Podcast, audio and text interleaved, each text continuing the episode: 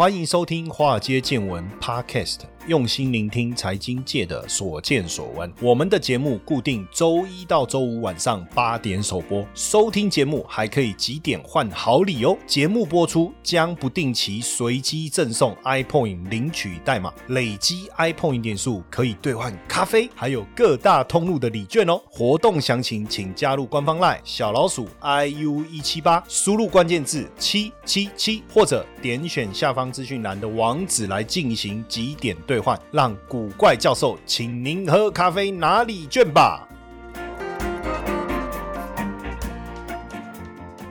股票市场千奇百怪，见怪不怪。大家好，我是古怪教授谢承彦。那因为哎呀，这个 COVID nineteen 的关系啊，改变了我们所有人的生活步调，还有我们所有人的生活的节奏。我觉得最让我们感到匪夷所思的，就是到现在我还是迟迟不能理解，为什么我们不能出国。当然，很多同学会说废话。那因为现在疫情的关系啊，大家都封城啊，你怎么出去旅游呢？但是我想的是，那我当时参加的那个旅游度假俱乐部，现在到底怎么办啊？如果再不解封，会不会有一天可以出国的时候，我也不用度假了哈？当然，这个疫情的一个发展呢，我们也进入了这个后口 V 时代哈，所以很多的一个投资的一个产业也产生了很大的一个变化。我都还记得，呃，疫情刚开始发生的时候，大家会去疯抢这个口罩的股票。可是我看最近这个相关的类股的表现啊，哇，这个其实落差很大。我们还是在戴口罩啊，可是问题是相关的股票已经涨不动啦，哦。然后接着我大家又开始在想说，哎，那是不是疫苗啊？哎，可是很奇怪的就是说，哎，台湾疫苗相关的类股表现还好，当然也有涨过，但是整个续航力就不够。哎，反观国际间的这个疫苗相关的股票，哦，例如莫德纳啦等等相关的股票，哎，表现就非常非常的强势。当然，最近这个我们的同学们也有很多人在脸书留言，抛出了很多的问题问我，比如说他们就问我说，老师到底？生技股还可不可以投？如果要投资，我们到底要投资台湾的还是国外的呢？哦，那如果我真的要投资国外，那股票很多的啊，财报我们也不会看呐。那还是说我们有什么样的方式可以去参与呢？我跟各位讲，虽然我上知天文下知地理，我可以从行天宫聊到外太空哈。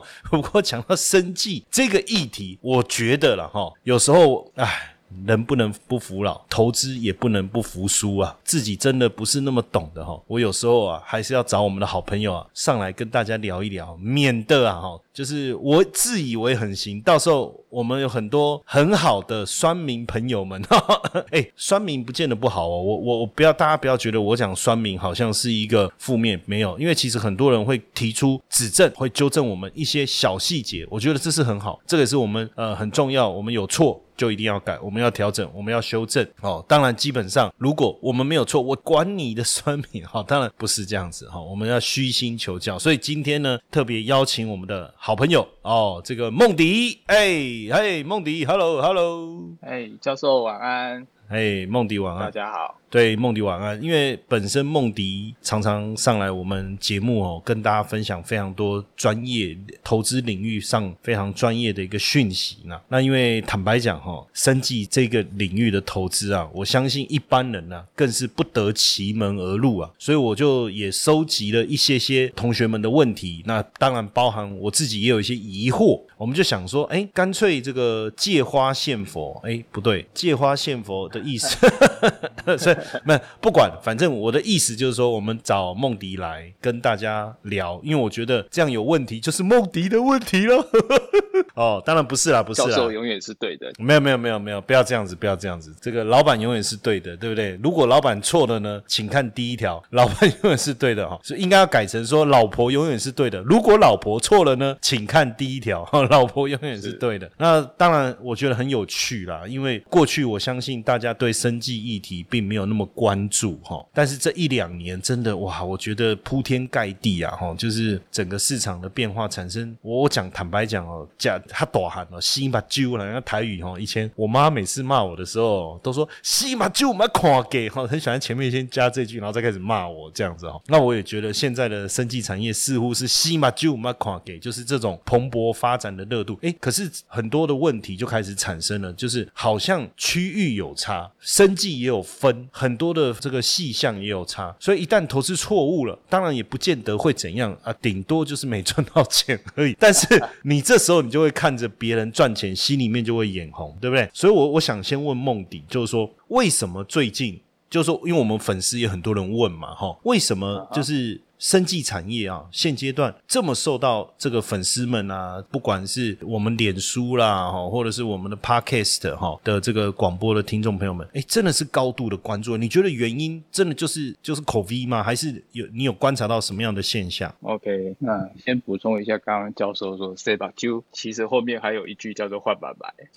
换白白，跟你妈妈跟你妈妈是同一个时期的人，所以我妈算客气的，对不对？因为她只有说“行吧”，就我妈公。妈公换吧。其实生技产业一直都是给人家一种很熟悉，然后却是又很陌生的感觉。熟悉的是，因为我们一呱呱落地来到这个世界上，然后一直到挥挥衣袖就挂了。那其中的生老病死，好像都跟所谓的生计，或者我们现在所谓认定的生计脱不了关系。那陌生的时候呢，却又是说，当我们有机会想要去熟悉这些名词的时候呢，然后都不是很好的 timing 嘛，都是被人家。宣告了什么什么病啊等等之类的，或是说我们都听到了一些很不容易记住的一些专有名词，所以会让人家大家会觉得，哎，投资生技产业这个东西好像跟我在投资电子股或者是投资这些这些金融股不太一样哦。毕竟电子股我可以摸得到手机，我可以玩得到 PC，那金融股我可以去银行做存款的动作。所以为什么生技产业会会让人家觉得，哎，有点喜欢又有点害害怕的感觉，就是这样。那我们如果从生技这个字眼来看的话，生技就是所谓的生物科技嘛，所以它是有两个词所连接在一起的。所谓生物，当然就是活生生的人，或是活生生的动植物，甚至于是微生物。那科技呢，就当然就是再加上了我们人为目前在这种现代呃所谓科技发展的一些运用过程之中，我们希望把这些生物或是所谓动植物，甚至于微生物的一些有关生老病死的方式去把做研究。那其实早在一九一九年，哦，差不多一百年前，这个所谓的呃生计这个名词就已经出现了。它是出现在一本书，那本书叫做《Biotechnology of Meat, Fat and Milk Production》，就是所谓生物科技运用在所谓的肉、脂肪，还有所谓牛奶的一些生产的一些规模经济上运用上。那你就听起来就是它其实是在做一些动植物的一些改造。那经过时间的发展过程，然后再加上科技，再加上我们人类。一直对于我们的生老病死越来越重视，所以才会有这个所谓的生物科技这个词。那当然也开始就离不开了我们一般都是非常非常在意的健康照护啦、临床治疗疗啦、医疗药物啊，或是所谓的医材保健等等这些的一些词，所以才会让人家觉得，哎，好像现在的所谓的生计跟以前不太一样哦，现在比较接近一点，接近一点就是在这些医疗啊、健康照护等等的这些这些议题上面。对。因为过去如果我们在讲生计哈，坦白讲就是你知道很早以前有一家，但我不要讲名字哈，就做那个床的，就是长期你你卧病在床，那个那个怎么念？怒疮还是什么？对，就是褥疮。呃，对，就是就是像这样的一个，比如说医疗器材啦，或者是我们讲呃这个这个量血糖啦，什么什么这些，然后高血压啦这些的，然后了不起再谈一谈这个所谓的学名药啦哦，哎，讲到学名药，我我我念书的时候还去当过那个实验对象，哎，这个还有钱吗？然 后这个这个不要不要，这个不能特说太多。高端有没有去？哦，就没有，对啊，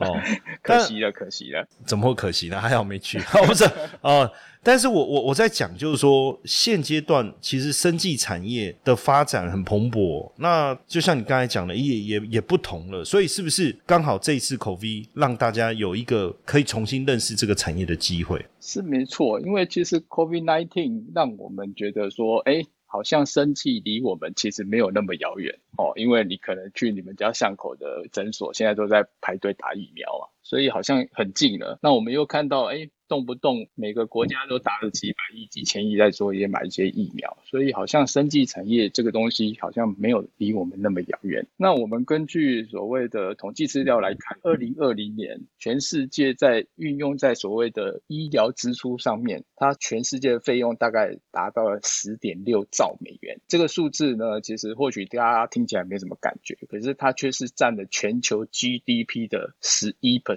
左右。那我们也预估说，二零三三零年呢，全球的医疗支出大概来到十五兆美元，占的全球 GDP 是二点一。那我相信，因为会来听教授这边上课的这些同学，大家都知道 GDP 其实是跟我们投资非常有关系的，也就是我们的经济成长率其实有很大一部分，超过十趴以上的一个贡献来源是在这个生技产业。所以呢，其实投资的领域里面，生技一直都扮演着一个非常重要的角色，尤其是是在我们如果是在做一些操作基金上。面的话，我当然是可以用所谓的大指数作为我的主要持股哦，我们叫做 co-holding。那我们都会常常会运用这些像这些呃生技指数啦，或是一些电子类股啊，很特别的这些不一样的一些类去作为 satellite，就是卫星持股。那我们会去依照它可能各种产业不同的脉动，然后去增加我们的投资收益。所以生技产业其实在投资领域上一直都在。只是因为在过去二十年来，台湾的这个市场是由所谓的电子产业带动。那我们也看到护国神山所领军的 IC 产业，那会让我们一直没办法有效的聚焦在所谓生技这一块。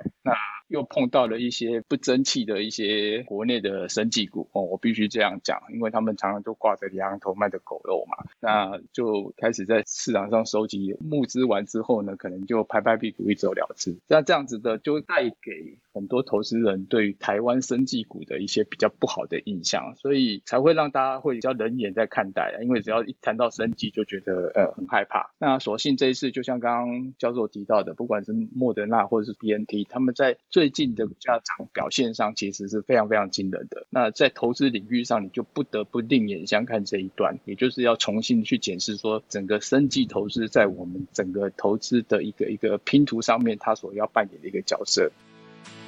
接下来就是我们今天的彩蛋时间，iPhone 历史代码 F 六八四八。活动详情呢，请到下方的说明栏观看。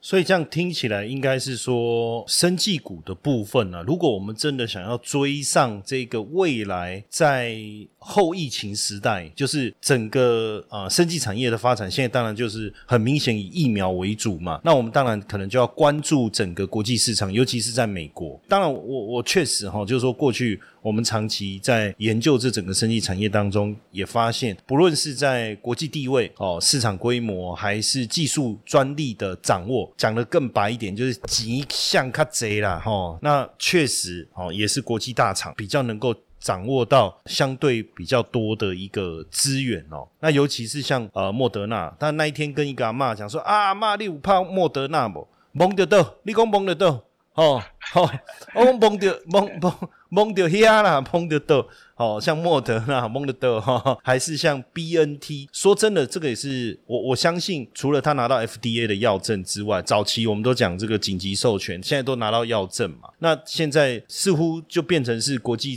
各国之间对于这样的一个疫苗的施打，我我觉得应该是常态。我我觉得很难用短期的角度来看。但问题是，就是说这个梦迪，你刚才讲到哦，对我刚才忘了介绍一下，梦迪除了是当然是我们的这个好朋友哈。常常上来跟我们分享专业知识之外啊，他本身也是群益的基金经理人哦，ETF 的经理人，那非常专业。因为刚好这相关的议题，我也想说邀请他来帮我们解惑了哈。好，那继续回来这个主题上来谈，就是说，其实你刚才讲很多数字哦，大部分人应该都是无感的啦，因为那个数字太大，大到已经你说这个卤肉饭二十五块变五十块很有感哈，但你刚才讲的 GDP 那个太大，大到无感。但是拉回来，你讲到莫德纳，哎，大家又有感觉了，对不对？像我常常要去东升录影的时候，旁边他刚好一个不知道是诊所还是什么，他现在地上都会贴那个什么第一季施打的路线图哈，就是你要按照那个线路去排队这样子，然后上面还贴一二三四，每天经过，刚开始会觉得说啊这什么，到后来觉得日常了，它就变成一种常态。但问题来了。就是说，即便它是常态好了，哦，即便它是常态，未来我们可能跟这个病毒共存，但是问题是，莫德纳也好。B N T 也好，我们更关心的其实是什么？不是蒙德车 蒙德黑啊，是莫德纳蒙德黑，是它的股价，因为它就很有感的，股价是很有感的东西哦。那涨这么多还能追吗？您您觉得呢？其实没错，就像刚刚教授提的，今年以来，其实莫德纳或者 B N T 都涨非常非常惊人哦。那我们截至九月二十一号呢，B N T 总共上涨了，今年以来 B N T 上涨了三百一十九个 percent，不是三十九趴，是三百一十九个 percent。那莫德纳也涨了三百一十五个 percent，就是涨了三倍。那这样子的一个令人惊讶的数字呢，其实我们再来想一下，说它为什么会涨？它到底是不是跟我们以前所谓的炒股票，或者是所谓的炒生技股这种涨法来看？好，那我们当然要回顾它一下它的基本面。那基本面来看呢，我们来先来看一下 BNT 好了。BNT 在上半年呢，它的营收，今年的上半年营收是六十二亿美金，相对去年是成长了百分之一百六十一。那莫德纳今年上半年也有四十二亿美金，相对于去年。涨了一百四十二个 percent，所以业绩好，股价涨本来就是刚好而已嘛。我想这个大家都会感觉得到，那它不是虚的。大家一定会想说，那如果你营收很大是没有错的，那可能你没有什么赚钱，真正实际的赚钱还是要去看净利的一个部分嘛。那我们再从从净利率来看，所谓净利率呢，就是你所卖出去的营收里面扣掉零零总总这些成本之后，真正可以赚到的钱。哦，那跟各位报告一下，上半年 BNT 的净净利率是百分之五十三。刚刚我们谈到它营收是多少？六十二亿美金嘛。那如果它净利率，我们不要算五十三，算五十好了，那它大概就赚了三十一亿美金了。所以 B N T 呢，刚刚提到一百块里面就赚了五十三块，莫德纳一百块里面赚了六十四块。所以这两家公司呢，其实它给我们感觉就是好像你卖了两季就赚一季，那比我们护国神山的台积电卖三片然后才赚一片哦，因为它的大概大概净利率是百分之三十六，还要来得强。所以其实在整个疫苗的这个所谓的报告里面呢，疫苗的这个展望里面呢，我们可以来看一下，说它过去为什么会涨这么多，是其来有之，而且它是有所本的涨。那当然就要看说，那以后有没有机会再涨嘛？我相信教授就是很关心这个议题的。对，因为你你讲到这种倍数这种东西，哦，其实我们第一直觉，其实大家都会想到什么？那我们一起讲航海王，是，对对对，就就会想到航海王，因为航海王就是很可怕嘛。那时候业绩突然爆冲。然后股价大涨，哇！那大家都争先恐后的想要上床啊，不是上船，船船跟床差一点点，差很多哦。但是问题不太一样，你刚才讲，我这样理解，就是说航运毕竟是景气循环了哈。但是你你不可能说哦，这个景气好我们就打疫苗，景气不好就不打疫苗。而且过去在药品市场哦，可能变成是说你要生这个病，你才需要吃这个药，或是你才需要打这个治疗的这个针剂等等哈，或是说像重症哦，或是一些罕见疾病哦，那你你要得那个病，你才会。可是我们总不能去。祝福人家，真的像以前每次开玩笑啊，好你买腿这这几哦，你去买油啊讲，这个我们就不能讲这种话嘛。哎，可是。疫苗不同，不论你是年轻的，不论你是。年纪大的，还是你是男生女生，你身上有什么样子的不同的可能的慢性疾病，或者是一些突发性的疾病，其实都跟你要不要打疫苗没有直接关系，因为每个人都需要打。所以，是不是这也是你认为未来可能让他业绩能够持续成长的一个主因呢？对，我不晓得各位朋友大家去打疫苗了没有？就台湾来看的话，大概只有超过五十多一点点，也就是差不多两个人才有。一个人去打完。哎，梦迪，我跟你讲，讲到打疫苗这件事哈，呃，刚开始的时候呢，身边有朋友打疫苗，我们就觉得说啊，有背景啊，有把鼓啦，对不对？啊啊，高官呐，哦。高高度的对高度的高哈高度的高。哦哎哎啊不要这样讲啊可能他是一线的战士嘛对不对？比如说他要照顾我们呃这个环境第一线的哈。哎但是随着我我身边的朋友阿猫阿狗都打了呢。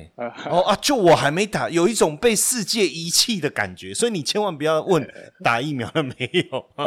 好你会会会伤人我了对对对对对。是是没错就是其实也就是一半的人打而已其实这个数字到底高还？还是低？其实还是一样来看说疫苗它的用途啦。那我们也看到了一些，从二零二零年十二月八号以来，英国人接种了第一剂的所谓的 COVID-19 的一个疫苗之后呢，一直到九月十五号，全世界呢差不多打了五十七点七亿剂的疫苗。那这个数字到底又是有什么意义呢？其实，如果相对全世界的人口有统计资料去看到，如果想要做到全体免疫，就是集体免疫这种感觉，就是你不用再担心到底谁有打谁没打，这个这病毒上面就不会有太太大的威胁的话，大概需要的是一百一十点九亿剂疫苗。那这个两个数字你把它除一除之后，其实现在告诉我们，全世界现在接种疫苗只有百分之五十二，也就是呢，接下来。我们在上半年，甚至于说从去年以来，一直看到全世界在抢疫苗这件事情，未来还是会继续抢。那未来继续抢，到底要抢多久呢？以后的这个所谓的疫苗，或是所谓 COVID-19 的流感化之后，告诉我们的是说，我们可能有可能，如果今天我们有办法买到疫苗的话，有可能每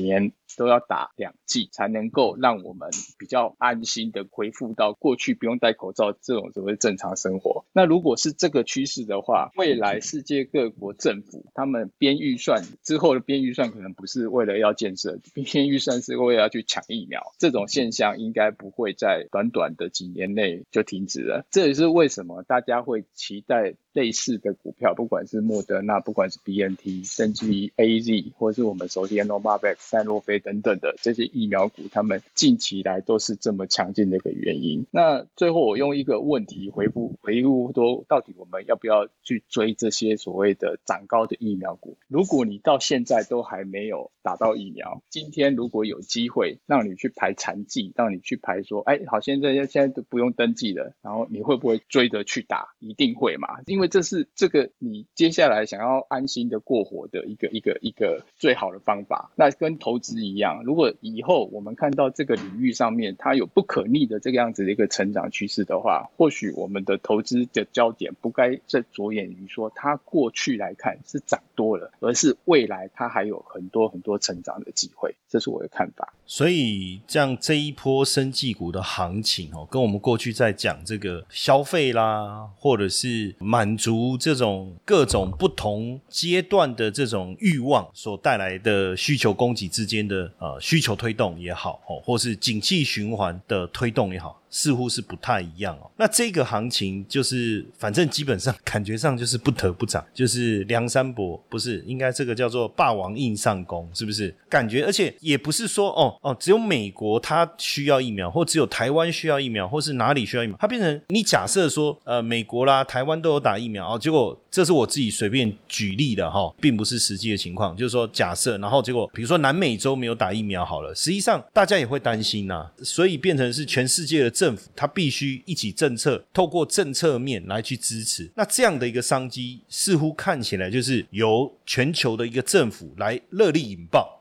这讲的好像要开始要对 disco，那这个部分我们怎么再深度的去讨论呢？尤其是在这个部分，到底它会产生什么样的影响？对，果然教授就是教授，果然你一眼就看出其中的猫腻哈，就是它其实是由政府在带动，并不是说我们人民的需求。哎，政府带动是你刚才讲的啊？呃，哎哎 好，哎对对对，没错没错，我给你加分加分。哎哎，这这一科你过了过了。呃呵，对对对。那其实我们大家回去想一下，我们上。个礼拜大家还在抢登录五倍券嘛？那不管是你想要用行政院五倍券，或是什么农油券啊、东资券、客庄券，不晓得以后会不会有世家券跟零物券？那不管怎样，说实在的，其实这些所谓的振兴券啊，好像还是在花我们老百姓的钱。如果站在政府的角度来看的话，我我是不得不去采行的一个方法，因为在疫苗没有办法超前部署的情况之下，这些振兴券就得去做一些振兴的动作嘛。所以跟根据报道来看的话，我们政府这一次花的这些振兴券的钱，大概花了一千三百亿以上的台币。那他为了只是要振兴，可是如果他在之前呢比较积极的去做好疫苗，或是说在整个疫苗没有所谓的呃这么难买到的话，其实如果用全台湾两千三百四十七万人口去算的话，每个人打两剂啊，那每一剂大概三十块美金来计算，大概所谓的要花疫苗的钱不过花四百亿，相对于刚刚提到一千三百亿，你觉得政府愿意愿意花一千三百亿还是四百亿？应该是选择比较比较容易容易达到目的嘛，就是花个四百亿，我就可以让这件事情做一个了结，似乎是比较好的，所以才会觉得说，为什么会觉得世界各国的政府在振兴经济景气，或是所谓的呃有效的管控整个疫情的发生的一个权衡之下，他愿意砸钱编预算去抢疫苗的主要原因，因为这个才是他所谓的呃治本的方法嘛，吼，所以在整个疫苗的商机啊，我们这样子看起来，它真的是由世界各国政府在全力在做引爆。那我们从生技产业的特性，其实政策的带动呢，一直是整个生技产业里面一个发展趋势的一个一个很主要的一个原因。为什么